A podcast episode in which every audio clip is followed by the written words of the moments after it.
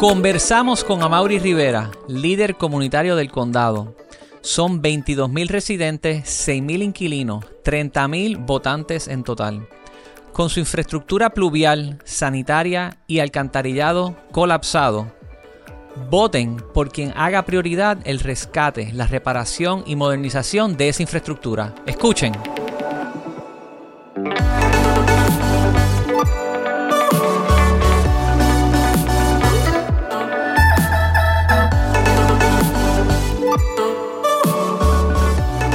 Me encuentro en este episodio del Urbital Podcast en una entrevista uno a uno con Amaury Rivera, portavoz de la comunidad del condado. ¿Cómo estás, Amaury?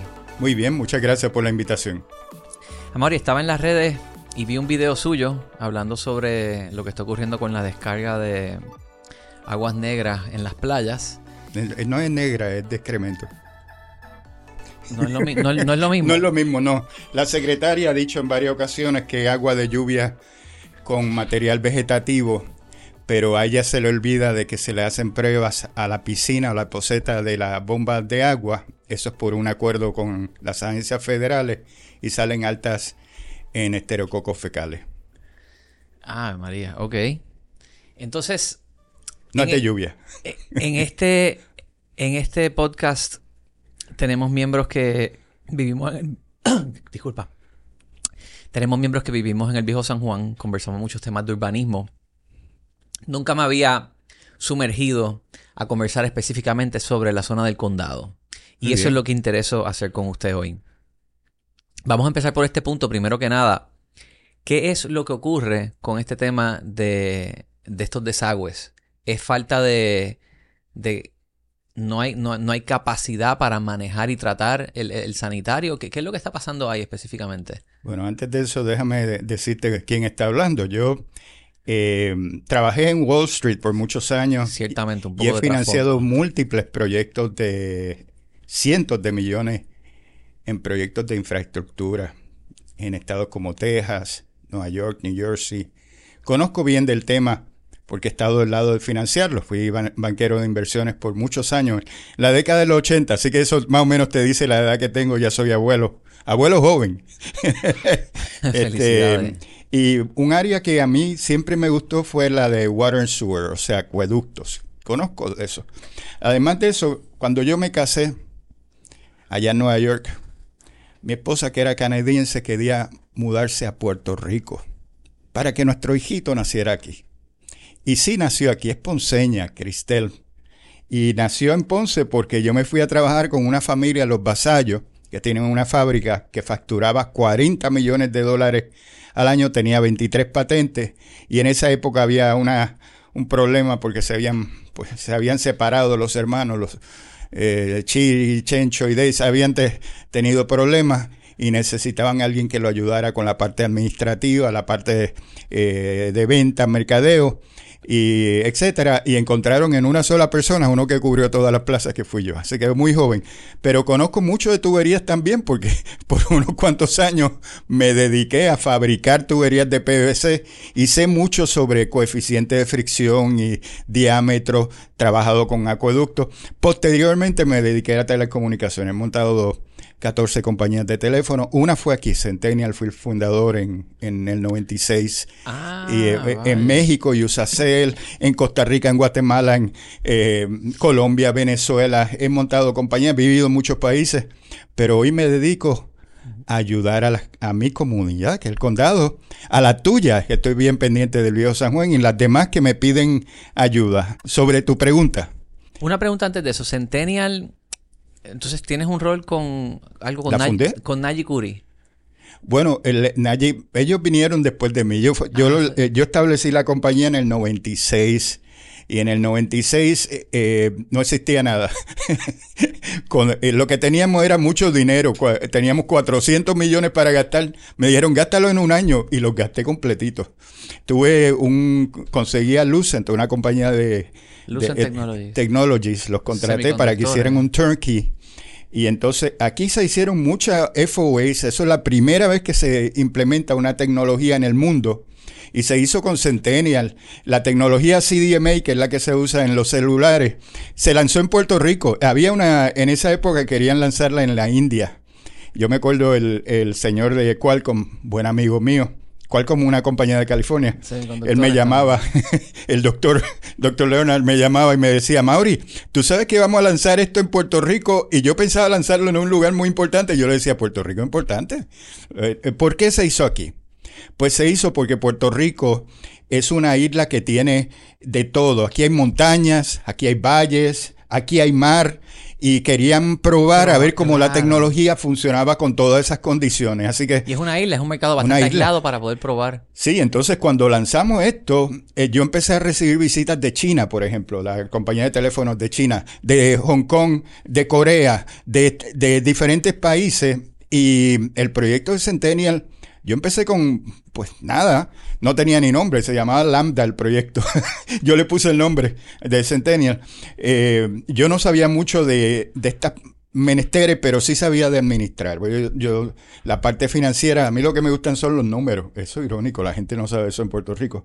Y sabía administrar, así que monté la compañía de cero. Eh, La compañía que, que, eh, eh, nos dio el dinero era de cable. De ahí viene tu pregunta, es muy buena pregunta. Era una compañía de cable de California. Century Communications, que se dedicaba a otro, otro negocio to- totalmente diferente, pero se dieron cuenta, compraron una compañía de cable aquí, eh, la de San Juan Greater TV, Greater T- Cable TV de San Juan. que ajá. hoy en día se llama Liberty, ¿verdad? Ellos compraron eso y entonces aparte, totalmente aparte, de Paco era el director en esa época.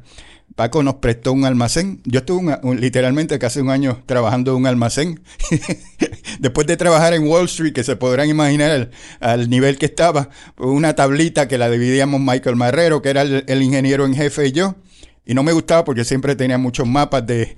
Era muy valiosa la información porque decía dónde iban a estar las torres, ¿verdad? Eso lo ponía en mi escritorio y a mí eso me molestaba mucho porque siempre había un revolú ahí. Yo soy una persona organizada, pero no podíamos traer visitas porque se enteraban de, de nuestros secretos. Bueno, la compañía se lanzó y en un año yo me sentí orgulloso porque logramos 30 mil usuarios. Yo contraté 270 empleados en un fin de semana. Wow. En un fin de eso no lo ha hecho nadie. ¿Cómo lo hice?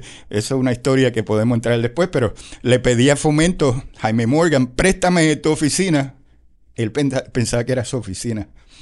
Y yo le dije, no, el edificio, préstame el edificio, lo necesito en el fin de semana. Y en el edi- edificio de Fomento eh, hice una feria de, de empleo y se formaron las filas, pero lo hice bien organizado. Contraté compañías que me ayudaron en- a verificar que tenían la- los resúmenes y las cosas. Y monté una compañía. En un año estamos funcionando operacional y haciendo récord porque la tecnología, que mi teléfono que está en el Museo de Telecomunicaciones de Nueva York, allí a la entrada de una cajita, está el- es una, no sé si se acuerdan, era un ladrillo negro que tiene un flip. Ese ladrillo, hay uno, el mío está en ese museo en Nueva York. Un amigo mío tomó una foto y me la mandó un día. Yo, adiós, ¿qué hace mi teléfono ahí? Me dio, sí, hay una plaquita que dice que ese teléfono es de Amaury Rivera. Y la primera llamada de CD CDMA en el, en el mundo la hicieron en tu teléfono. Pues sí, fue así. Ese teléfono está. Así que a veces yo me siento viejito. Los amigos míos me dicen que yo soy el abuelo de las telecomunicaciones.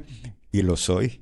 Porque muchos que me están escuchando, los de Liberty son hijitos míos y todos los que están en la industria son hijitos míos, porque aquí había un monopolio, que era la telefónica, rompimos el monopolio y se estableció Centennial y luego un sinnúmero de, de otras compañías. Centennial yo lo vendí y me fui a México y establecí eh, eh, una compañía de pager. Este fue un proyecto de un billón el primer año. Este proyecto, el financiamiento vino de Bell Atlantic, una compañía de teléfonos de Estados Unidos, fue la que el CEO era buen amigo mío. Yo le dije, mira, vendí Centennial, estoy desempleado. Y me dijo, la semana que viene tú puedes empezar, eh, eh, coge Italia o, México. México, el idioma, yo hablo siete idiomas, pero el, el español para mí es más fácil, obviamente. Así que establecimos una compañía ahí que el primer año en Puerto Rico el récord fueron 30 mil usuarios. En México, el primer año, un millón Wow, es que México es un continente, un continente. Así que ese es un resumen de las cositas. Pues tú me preguntas de uno de los temas que a mí más me gustan. Tiene que ver con, con el asunto de acueductos. y una situación terrible que estamos viviendo en Puerto Rico. Esto está pasando a nivel isla. Lo que pasa es que en condado el problema está muy complicado. Eh, se complica por varias razones. Nuestra infraestructura del condado fue instalada en los 50. La potable. Potable el agua que tú te bebes. Quiere decir que esos tubos desde los años 50 han estado funcionando, pero mucho lo que queda es la cáscara y se la pasan rompiéndose. Así que nosotros tenemos del agua de beber, tenemos fuentes de agua que pasan con mucha frecuencia. Ese es uno. El otro, la sanitaria y este, que es donde se manejan las cargas de, de, pues, de excremento. Esa se instaló en los 60. De hecho, la persona que lo instaló es un buen amigo mío del Valle, ya está bien viejito. Lo instalaron y ese sistema está colapsando desde el nos dimos cuenta que estaba colapsando eh, con una construcción Gallery Plaza. Ustedes se acuerdan de ese edificio, estaba frente al Supermax. Cuando hicieron el boquete de Supermax, de, de Gallery Plaza, encontraron que los tubos no existían. Eh, se lo había calcomido el tiempo y lo que quedaban eran los boquetes, los tubos, sin, sin tubo, o sea, el boquete. Y hubo que tomar una pausa en la emisión de bonos, de bonos de, de permisos de construcción en el condado, una moratoria. Eso es bien inusual en Puerto Rico. Aquí la palabra moratoria es un pecado capital, pero hubo que tomar una moratoria para investigar qué estaba pasando. ¿Dónde están los tubos? Solo un boquete. Y se dieron cuenta que la mayoría de los tubos del condado estaban en esas condiciones. Pues, ¿qué hicieron? Arreglaron los de debajo de Gallery Plaza, pero no arreglaron el resto. Así que nosotros estamos cargando una infraestructura también de alcantarilla que está colapsada, colapsando. En el 2015, el gobierno federal demandó al municipio de San Juan. Demandó a EPA, eh, eh, perdón, a nuestra EPA local, que Recursos Naturales, y Acueducto, a los tres.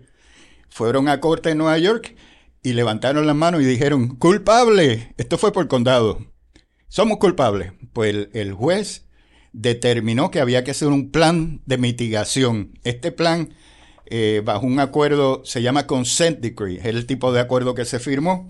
Pues este acuerdo eh, em, envolvía reparar la infraestructura, incluyendo eh, todos los elementos que, alcantarillados que le pertenece al municipio, sanitario que es de acueducto, potable, en un periodo no se ha hecho. Lo único que se, se, ha hecho, y lo han hecho bien, es pagar las multas que aplican. las multas, al día de hoy, estamos hablando de que han pagado sobre 4 millones de dólares en multas. Por no cumplir. Por no cumplir. Por lo menos están pagando las multas, pero no han reparado la, infraestructura. Así que yo llevo años trabajando en esto. Yo, eh, entre proyectos, pues yo he hecho 14 compañías de teléfono. La próxima era en Cuba. Allí se necesita una compañía de teléfono bien montadita yo sé hacerlo. Creo que soy uno de cinco personas en el mundo que puede hacer eso. Pero Cuba sigue cerrada, ¿verdad? Eh, eh, a mí me encantaría que ese sea el capstone de mi carrera, pero no se ha dado. Así que estoy aquí en Puerto Rico trabajando de forma voluntaria. A mí no me han pagado en años nadie. Lo hago de forma voluntaria porque yo creo que el jefe mío está allá arriba. Es papá Dios. Y como es papá Dios, yo tengo una responsabilidad de cumplir con Puerto Rico y, ver si las cosas se pueden mejorar. Una pues, pregunta, ¿no se cumple por falta de fondos? ¿Sería demasiado... ¿Se ha estimado el costo de reemplazar o de reparar todo esto? Claro, sí. El, eh, el costo estamos hablando de cientos de millones, pero el dinero está. Luego, mira, María fue fuerte para Puerto Rico bien fuerte. Yo me dediqué después de María, inicialmente con el ejército. Yo fui el que hice, hizo la logística con la general Schultz, ¿se acuerdan?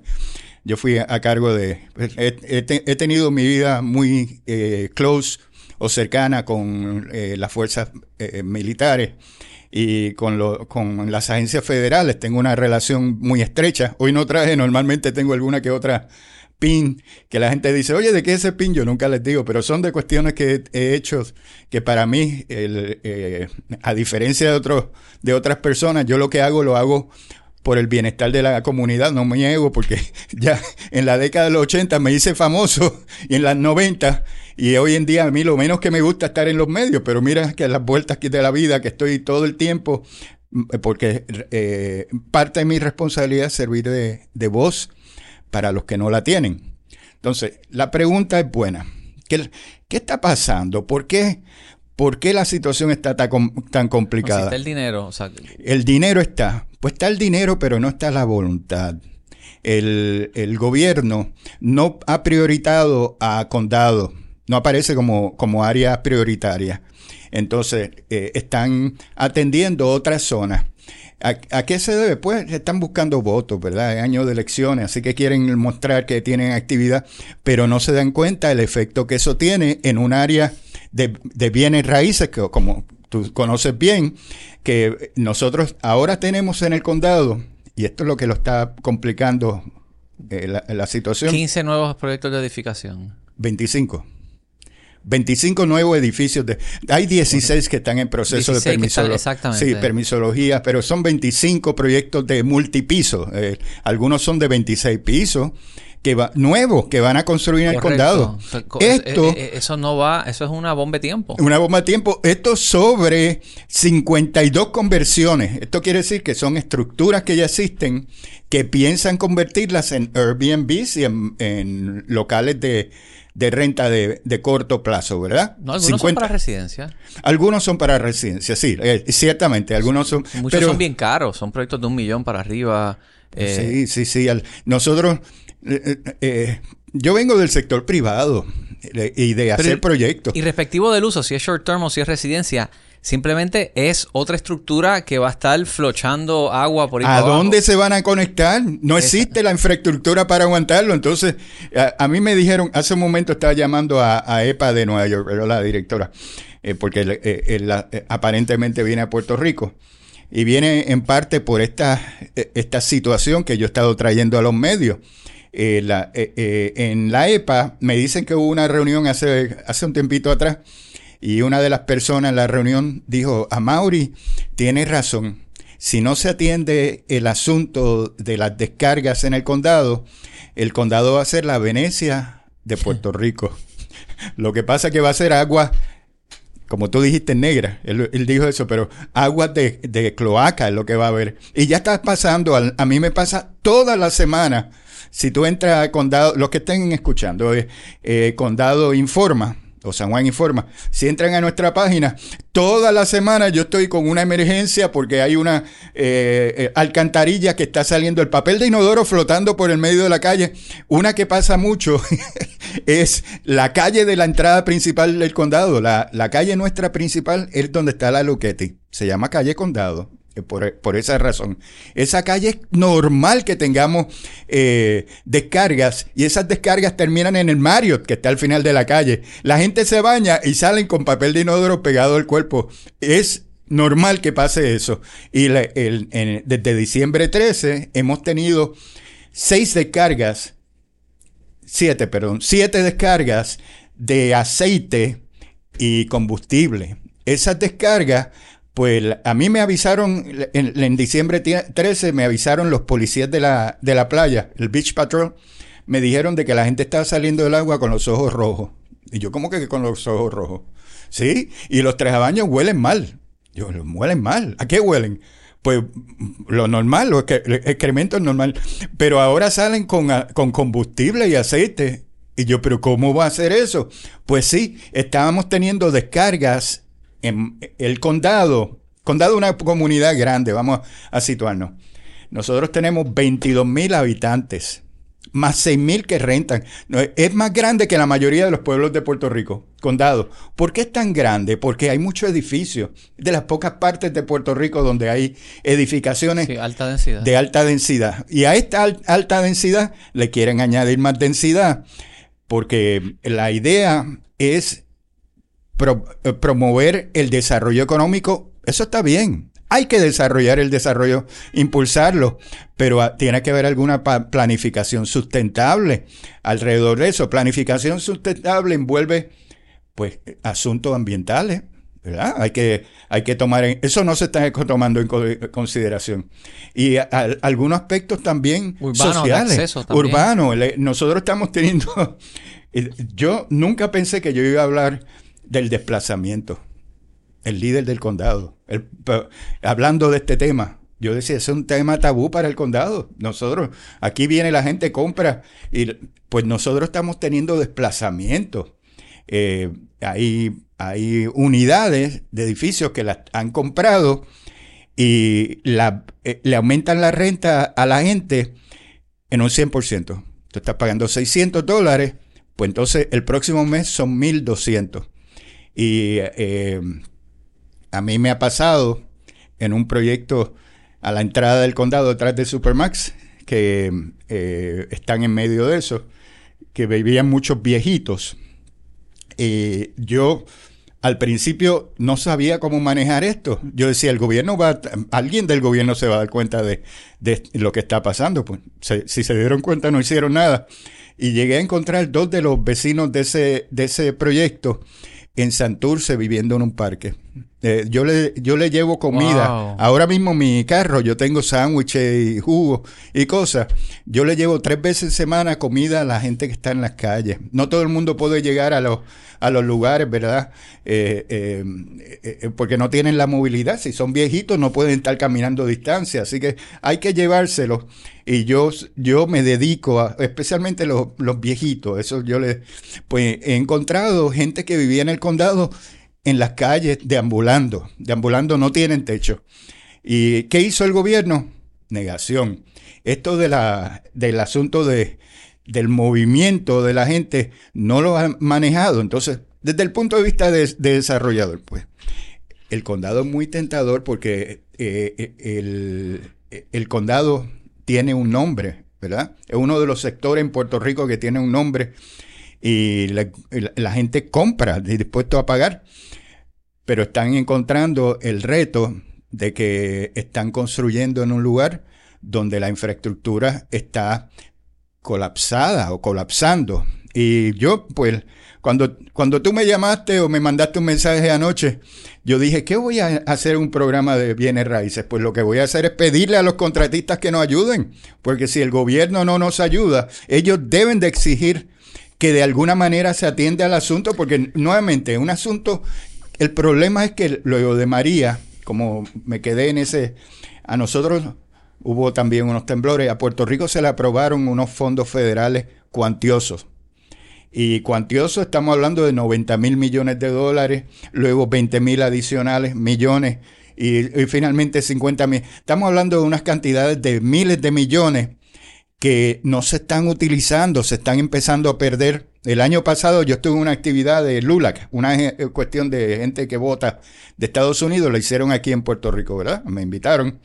Cometieron la indiscreción de sentarme en la mesa presidencial. Mi inglés bueno. Entonces, pues eh, estaba al lado de la directora eh, amiga del presidente. Esa era la, la, que estaba, el representante del White House.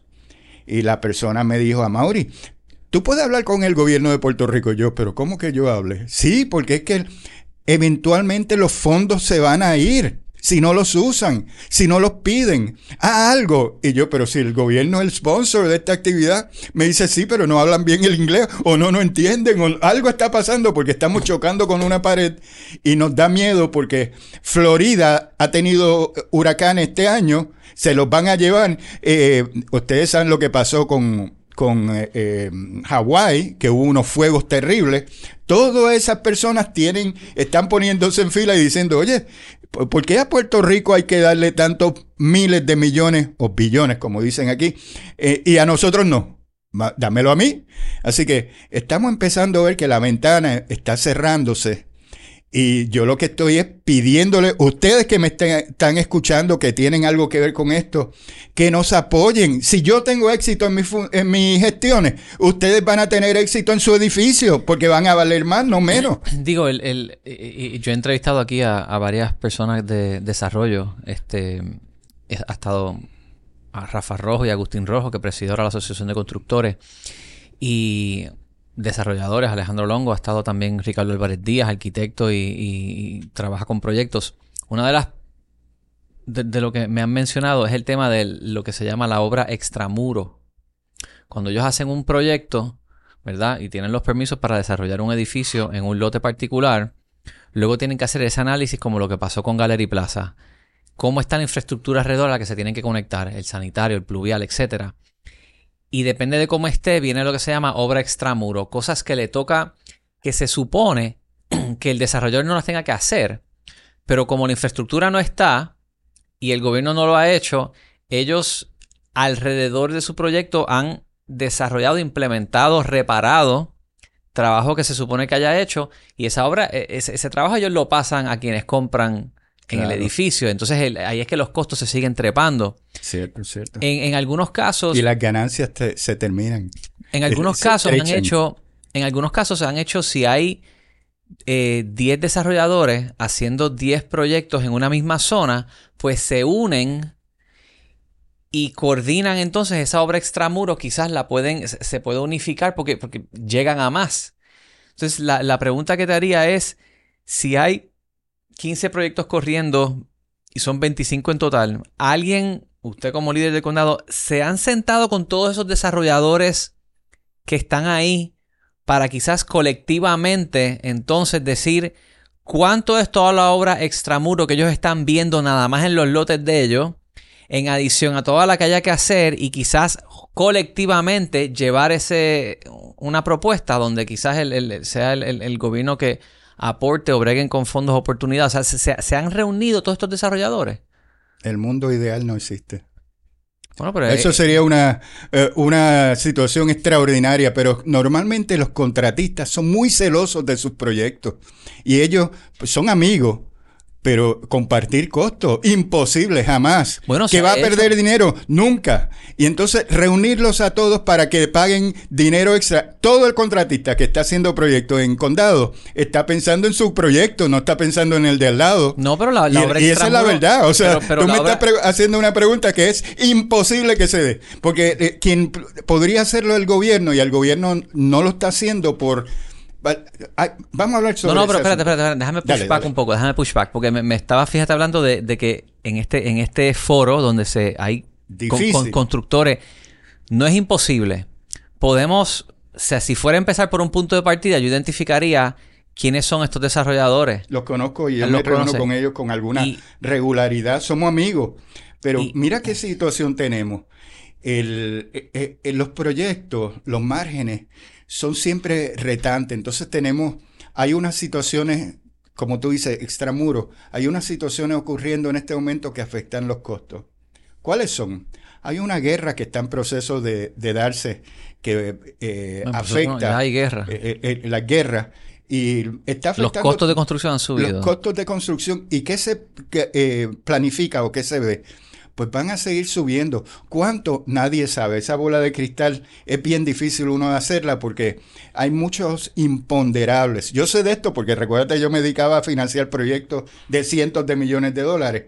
Los imponderables que incluyen la guerra. Lo otro, el canal de Panamá se está secando. ¿Ustedes sabían eso?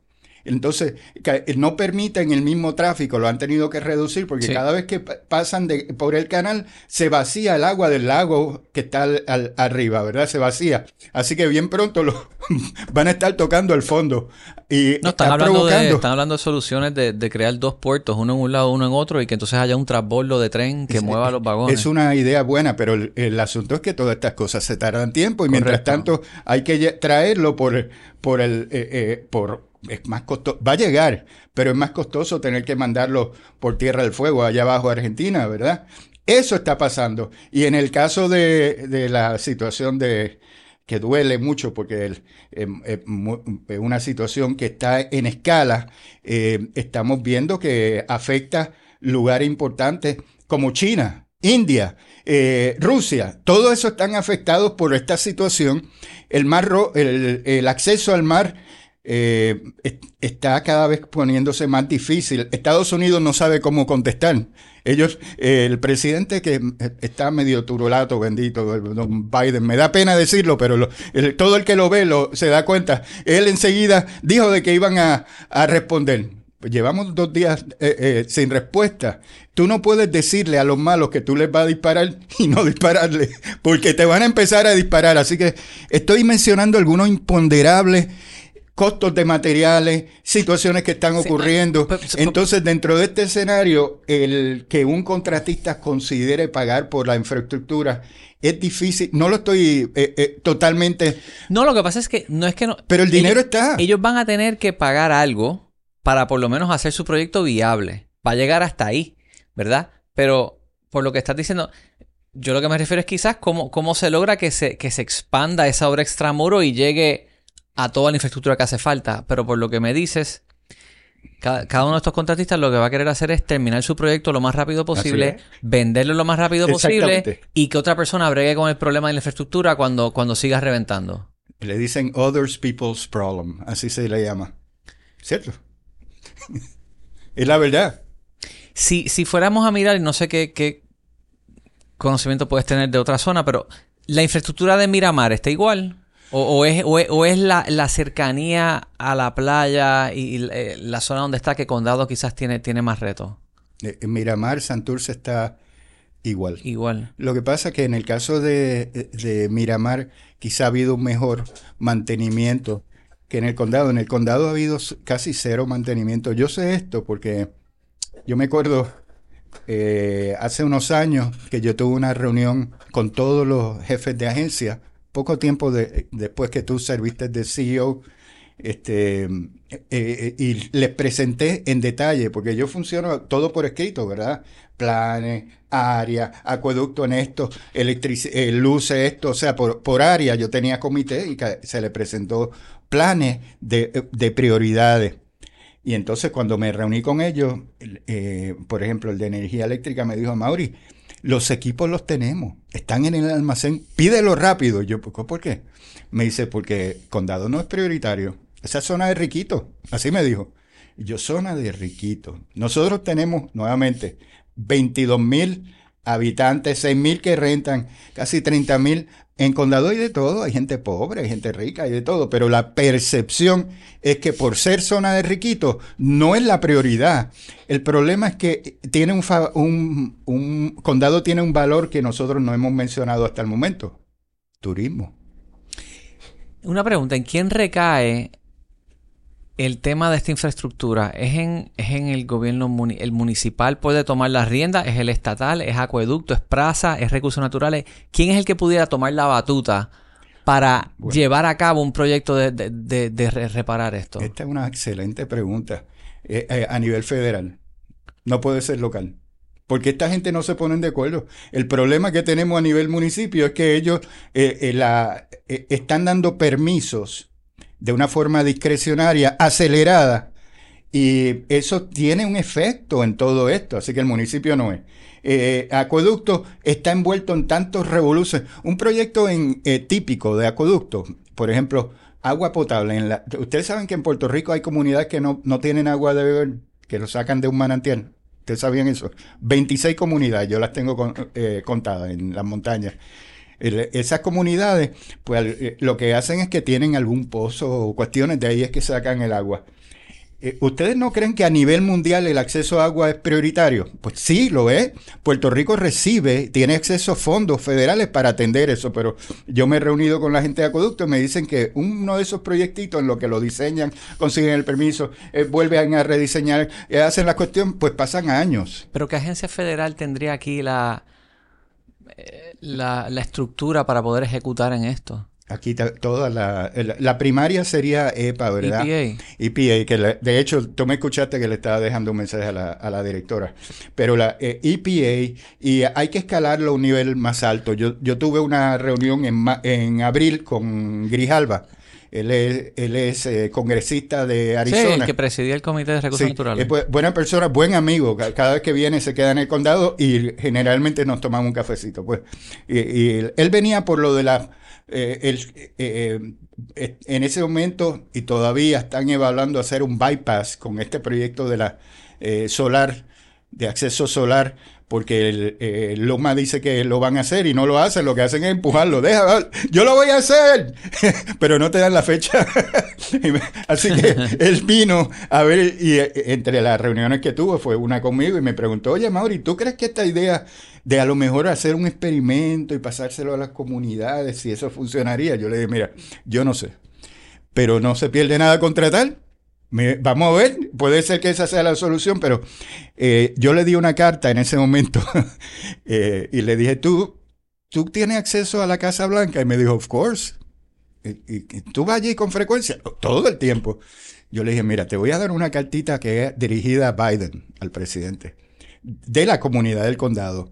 Yo sé que el presidente no la va a atender, yo sé que lo va a enviar a, a su staff, pero lo que yo quiero es que de Casa Blanca den un mandato a EPA y todas las agencias que tengan que ver con este asunto para que a nivel federal aquí existe la mente del colonizado. Aceptemos eso. Si viene un mandato federal, lo van a atender, lo van a poner con prioritario. Así que yo lo que estoy haciendo, y le- a veces me siento mal porque me gustaría hacerlo por la- los canales normales. Eh, Me, voy a reunir con, con el alcalde o el gobernador. No, porque esta gente, la mente del colonizado, ellos no lo van a atender prioritariamente, se va a quedar el problema y vamos a estar hablando de esto. Tú me vas a invitar aquí a otra entrevista de aquí a tres años y voy a decir, oh, no pasó nada. Pero una vez venga una vez venga el mandato, entonces asignan a alguien para que ejecute. Eh, el- un problema que yo he visto, por ejemplo, vino un mandato con el monitor federal en la policía eh, y pusieron a Arnaldo Claudio y ¿qué, qué pasó? Bueno, que- que quedó en una burocracia, crearon el Departamento de Seguridad Pública, hicieron unos embelecos y al final Es que este, Eh, el- en la policía demasiado politizado. muchas ese- veces Eso ahí, eh, lo que vayan a hacer ahí, lo primero que tienen que hacer es que tienen que hacerle caso a los agentes. Que Pero lo que quiero ir con esto es que muchas veces el esfuerzo que mueve la aguja y que logra ejecutar viene de abajo hacia arriba. Empezando con usted, ¿verdad? De, abajo de la comunidad hacia arriba. No hay una estructura, quizás entidad sin fines de lucro, de alguna manera que pueda ser el recipiente de lo- los fondos federales. O sea, vamos a sacar el gobierno del medio entonces, en vez de esperar cuán lejos puede llegar esta estructura comunitaria de condado a seguir tomando las riendas completas y entonces ustedes son los que deciden a quiénes traen para, tra- para trabajar en cada... en- Es buen consejo, yo lo he considerado. De hecho, tengo, los, a- tengo a los abogados trabajando en, en eso en este momento. Da la, da la casualidad de que ayer tuvimos una reunión sobre este tema. Ok. Eh, yo estoy, Quizás esa va a ser la solución. puede ser que sea, los, los abogados creen que se puede hacer, ellos, ellos dicen que sí, pero le- yo siempre trato de que la vía jurídica legal sea la última y tratar de que sea el gobierno que lo atienda. Pero el- eh, estoy dándome cuenta de que, de que la velocidad no está ahí, no está la, nuevamente la voluntad. Y eh, eh, esa puede ser la solución. Yo me he convertido, y eso a veces es, es difícil de aceptar, en una persona muy este, legalista. Legalista en que yo, a mí casi me quitaron un parque el año pasado a la comunidad. Ustedes se acuerdan, el parque lo vendieron 145 mil dólares que daba al frente al mar, ¿verdad? Se veía el mar, una ganga. Y tuve que demandar y los abogados en esa me dijeron a Mauri, no vas a ganar eh, cero posibilidades, porque tú estás demandando al gobernador, al, al, al- al alcalde, a sus agencias, las posibilidades, ellos son los que nombran eh, lo- los jueces. Pues a los ocho meses ganamos el caso. La justicia es la justicia, es la justicia. Un caso que yo estoy ahora por ver es el acceso al Fortín San Jerónimo. Ese, ese eh, está corriendo por las redes, también se hizo viral. Y e- es que el, el acceso al Fortín San Jerónimo ya no existe. Lo privatizaron. Vino una persona, tiró, un- rompió la cadena, puso una cuestión y si tú pagas 15 dólares puedes pasar. Entonces yo digo, pues, ¿cómo funciona eso? Los patrimonios de Puerto Rico no se pueden estar vendiéndose o cediéndose ni nada de eso. Y eh, eh, la- tu observación es muy buena. El Instituto de Cultura tiene inherencia sobre algo así. ¿Qué hacen? Nada. El instituto. Están como en, recursos naturales que existen en nombre, pero son agencias que no sirven para nada. Si mandan esa, a, a esas personas a la casa, a lo mejor ganamos, no perdemos. ¿A cuánto tiempo estamos de que, digo, y yo he visto los videos de, Ay, esa demanda está en de proceso las también. descargas? Eh, o sea, han visto videos que se ven que tú dices, pero ¿cómo se está permitiendo que esto ocurra? Qué, qué horrible. ¿A cuánto tiempo estamos de que de que empeore aún más que finalmente cuando que- se destape la olla de grillos y, y sea como que, bueno, pues, pues, pues ahora es que vas a decir hacer algo. O sea, aguanta un año, dos años más, No, cuatro. No aguanta, no aguanta. Hoy, hoy eh, en algunos programas de Esto radio. tiene que ser una prioridad para este próximo cuatrienio entrante, atenderlo, o sea, de- Inmediato, tiene que ser inmediatamente. inmediato. De tiene que formar yo- parte de un plan. En el plan de administración de cualquier persona que esté entrando a las próximas elecciones, condado y reparar esta estructura tiene que estar ahí. Tiene que estar ahí. El que. Cualquier persona. O sea que el que no tenga esto aquí no tiene voto, no debe tener el voto de los 22 mil residentes de condado. O sea, si, si, si el gobernador, el potencial candidato a alcalde no tienen esto en su plan de gobierno, no deben de tener el voto de 22 mil, bueno, más 6 mil que alquilan de los 30 mil residentes de condado. Eso es lo que estamos diciendo. Es así. Ok. Pues, pues así es que hay que comunicarlo. Ustedes son ese- 30 mil, son 30 mil votos. Puede ser que haya alguno que otro que no vote. Eso no pasa de vez en cuando. Cuando no están contentos como ahora, pues la gente lo que hace es que deja de votar, que a mí me eso sorprende, pero... Debería de estar la- también como parte... ¿Se debería de evaluar alguna medida de estabilización de precios de renta? Lo que llaman rent control. Esa pregunta eh, tendría que darle pensamiento. Yo estoy eh, muy en contra de que el gobierno tenga excesivo control sobre las cosas. Eh, yo pienso que el, gobierno debe, debe tener una función de que las cosas se den, ¿verdad?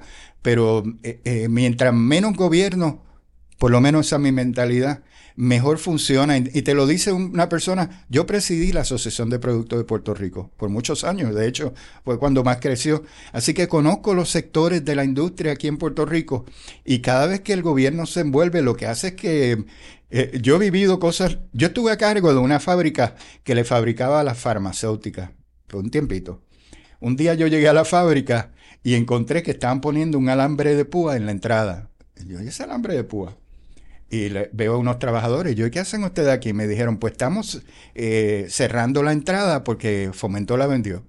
Yo, ¿cómo que vendió la Sí, la entrada la vendió a otra, o a, la compañía del lado. Yo, ¿y cómo se supone que esta fábrica envíe los materiales que a la farmacéutica? Pues usted tiene que buscar otra salida. Yo, es que no hace sentido. Los empresarios en Puerto Rico vivimos unas situaciones terribles porque el gobierno no nos entiende. En, en Fomento, en la época eh, eh, de hace muchos años, había un grupo, Fernando, si me está escuchando, que era el, del grupo, visitaban cada una de las empresas en Puerto Rico, como la tuya, ¿verdad? Y trataban de ver cómo podían ayudar. Eso no existe, ya, eso no, no existe, ya esas visitas no se dan y lo hacían con alguna regularidad. Así que no hay, hay un, una, un rompimiento en comunicación entre el sector público y privado, y eso Roja sabe, y, todas estas personas que me han mencionado, que son gente, pues son muy hábiles. Yo no sé cómo sobreviven en un ambiente tan difícil. Eh, yo a veces eh, me preocupan ellos y todos los empresarios, porque los márgenes, eh, cualquier cosa puede afectar el margen de un proyecto. Y en, en el caso de Puerto Rico se dan cosas terribles en términos del gobierno. Y es la realidad, la, gente, los que me están escuchando, saben que esas son las circunstancias. Así que eh, recibe un permiso para entrar a un ambiente de total este, inestabilidad. Aquí, el, el, ¿cuál va a ser el costo de energía eléctrica a final de este año? ¿Tú sabes cuál va a ser? Imagínate si tú eres una fábrica o un negocio pensando mudarse a Puerto Rico. No puede hacer esa proyección y eso es básico en cualquier empresa.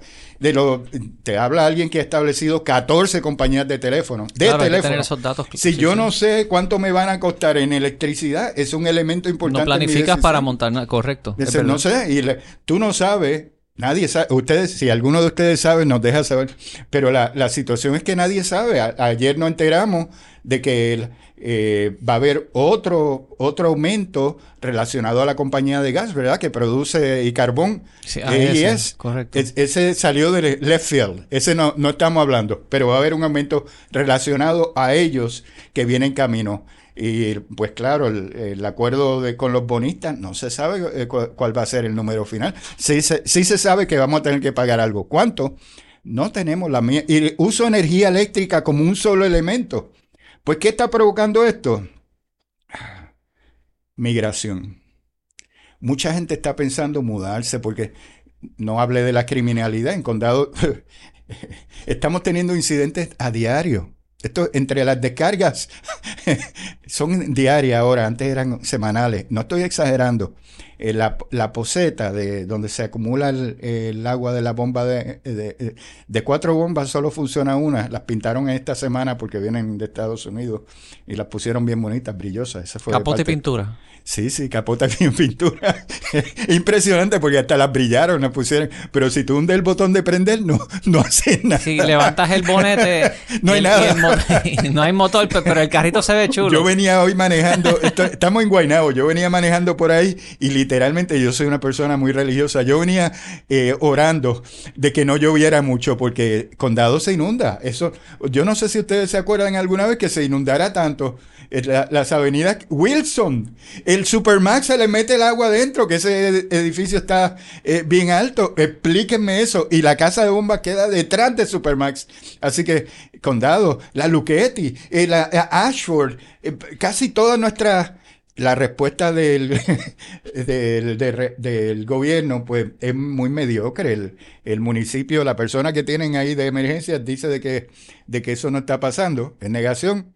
Y entonces eh, la persona de recursos naturales dice que es que eh, eh, se meten mucha hoja en la alcantarilla y que hay muchas necesidades de perros, porque en condado, dijo eso, en condado hay muchos perros y por eso que hay muchas necesidades eso lo dijo ella. Y yo tengo esa grabación en, en, el, en una de nuestras páginas. Es, es, una situación difícil de creer y hay que atenderla. Eh, las prioridades hay que establecerlas. Las, la, número uno, ¿qué es seguridad? Pues claro, la criminalidad rampante que estamos viviendo en condado. el, eh, eh, al principio, en enero, el alcalde dijo que era una percepción. Eso fue antes de irse a, España, ¿verdad? Y el, día después asaltaron a ocho turistas en el condado. Ocho, salió en el periódico. Ocho en un día. este, de esta mañana un vecino mandó un mensaje de que lo habían tratado de asaltar dos veces en los pasados días, dos veces, en motora. Entonces uno pregunta, pues, ¿por qué no se atienden las cosas? Pues porque eh, hay un breakdown. las personas que tenemos electas viven en una burbuja. Es así. Es verdad. Entonces, dentro de la burbuja, pues se establecen algunas, no es que no estén haciendo nada, ¿verdad? Pero establecen eh, prioridades y en un año de elecciones las prioridades son evitar hablar de los temas eh, como este que estamos hablando ahora mismo. Mira, coincido contigo en ese tema. Una de las burbujas más grandes que hay en el viejo San Juan es la burbuja del tapón y el acceso. Ay, Dios mío, pobre el, gente ahí. El gobernador tiene una escolta que bloquea el camino con un minuto de anticipación para que él pueda pasar a toda velocidad por cualquier calle. Él puede entrar en la avenida San Francisco, que una vez tú llegas al Departamento de Estado, es, en, es hacia, va hacia el otro lado. Pues a él se la abren y él entra en contra del tránsito directo sin tapón. Los que trabajan en la fortaleza tienen carritos que les dan pon hasta todos los estacionamientos. No tienen que caminar. Si vas por el paseo de la princesa, no puedes pasar en scooter, no puedes pasar en patines, no puedes pasar en bicicleta. Pero el bogey carrito este que ellos usan para transportar a sus empleados se mete por el paseo de la princesa, a veces muy rápido, sacando turistas del medio para que estas personas eh, entren y salgan. Entonces, el privilegio que se da el gobierno los ciega de las realidades que viven los demás. Y la manera de tú poder resolver los problemas es viviéndolos junto con la sociedad y colectivamente diciendo, bueno, yo arreglo esto, lo arreglo para todos. Así que quizás hay que traído. Nos tratan como súbditos. Esa es la verdad. Nosotros la, eh, yo encuentro en muchas ocasiones los líderes comunitarios, yo, yo soy uno de, de, un grupo de líderes comunitarios que seguimos la... Eh, esto es una tradición que viene de la época de España. A nosotros nos llamaban comisarios de barrio, es la realidad. Y era porque España estaba lejos y aquí en Puerto Rico estaba organizado por barrios. Y quedan como ochenta y pico de, de, estas personas. Yo, yo soy de los poquititos, casi todos son viejitos, son retirados, y la mayoría son mujeres. fueron las principales de las escuelas, del área donde están, que conocen a todo el mundo. Este, nosotros encontramos que el gobierno no es responsivo a las comunidades porque no, no hay comunicación, no hay transparencia. Eh, eh, yo, yo veo esas cantidades de dinero que se hablan y de iniciativas de cientos de millones, pero no las veo llegarle al, al usuario. Es como la, en educación a los niños, ¿verdad? Tantos billones de dólares que existen y al final del día, ¿cuánto le llega a un niño? Pues es bien limitado lo que le llega. El, el sistema está fracasado. No es que esté fracasando, está fracasado. Y en Puerto Rico tenemos que empezar a pensar más allá. Hay que repensar esto llamado Puerto Rico y hay que volver a reanalizar las direcciones. Un área que yo te envié anoche, y yo casi no duermo, ese problema que tengo de ser hyper, tipo A, personalidad tipo A. Anoche yo estaba leyendo sobre India, ¿verdad? Y estaba escuchando, buscando información en las redes. India le está dando mucho impulso a la parte de inteligencia artificial. Yo te mandé un, lo vi, lo vi. Eh, eh, eso de inteligencia artificial es un sector donde hay mucho potencial de crecimiento. Aquí en Puerto Rico nosotros tenemos la oportunidad de desarrollar esa área. Hay sectores en Santurce, tú me enviaste de, una persona, hay sectores donde se están empezando a dar este tipo de desarrollo de programadores. Las escuelas Holberton están y, y ahí, Adam, si hay algo que en esta doy crédito donde está el crédito, el, esfuerzo de parte de, del desarrollo económico de Sidre y de un, Humberto Mercado, yo le doy A. En ese eh, tema están, están... Esa es una dirección que nosotros educando nuestra, a la futura generación. En ese esfuerzo, el, ese programa del gobernador tiene A. Pues le damos F con, infraestructura de condado, pero en, en, este de educar para las tecnologías del futuro hay A. Yo, pues yo pienso que ese sirve de ejemplo de un área que nosotros debemos de estar mirando definitivamente. a futuro. Y que y hay que puedes trabajarlo desde donde sea. de donde sea tiene la flexibilidad. Y la, la ventaja es que la, le da abre una puerta a que no se nos vayan los jóvenes. La mayor parte de la migración volviendo al asunto de la migración son gente joven y ávida que se nos están yendo la mayoría. Pues los que ya están viejitos yo puedo hablar de los viejitos. A mí, me regañan porque no hablo de la tercera edad, pero ya yo cualifico como viejito. Soy abuelo. Los viejitos, pues muchos prefieren quedarse aquí por, razones de alma, de corazón, de cariño, de amor. Pero los jóvenes no tienen eso. Los jóvenes lo que quieren es, déjame ver cómo yo logro eh, progresar en, mi vida. Y, y se nos siguen yendo. Y entonces un puertorriqueño, sé yo sé que un una frase que está muy de moda puertorriqueño, pero eh, la Cámara de Comercio, cuando lo presentó en la última reunión del estudio que ellos hicieron, que dijeron que Puerto Rico iba a estar en 2.6 millones de habitantes, y dijeron que para el, el, 2030, pero están muy preocupados porque creen que va a ocurrir mucho antes. Pues la posibilidad que estemos en 2.6 se hace cada día más real en la medida que no tenemos dirección y no tenemos eh, eh, esa prioridad, el capstone. ¿Cuáles son mm, las áreas importantes? Pues las áreas importantes, la calidad de vida tiene que ser bien arribita. Esa no, está, no se está atendiendo. Entonces tenemos pintura y capota. en el caso de, la casa de bombas, pues pintaron las bombas. Ayer me preguntó a una persona, me dijo, oye Mauri, para eh, eso se puede arreglar. Y yo dije, pues mira, uno lo que tiene un panel que se quemó por los cambios de luz, eso lo puedo pagar yo. pero no, no están haciendo CMA y toda esa gente, están envueltas en un estudio y la cosa, y mientras tanto estamos eh, yo orando porque no lleva mucho, porque las bombas no, no prenden. A Mauri, se nos acaba el tiempo. Me interesaría retomar esta conversación viendo el progreso que quizás puedas adelantar bottoms up. Eh, te deseo mucho éxito en las gestiones que estés trabajando. Vamos a reunir a los candidatos responsables de la sección precinto 1 y, asegurar que este condado como, como proyecto y la infraestructura de condado sea un tema de campaña en estas próximas elecciones. Te lo agradezco y a, a los que nos escucharon fueron tan pacientes. Gracias por escucharnos por esta conversación. Yo espero traer buenas noticias la próxima vez que nos veamos. Llévatelo, Wilton.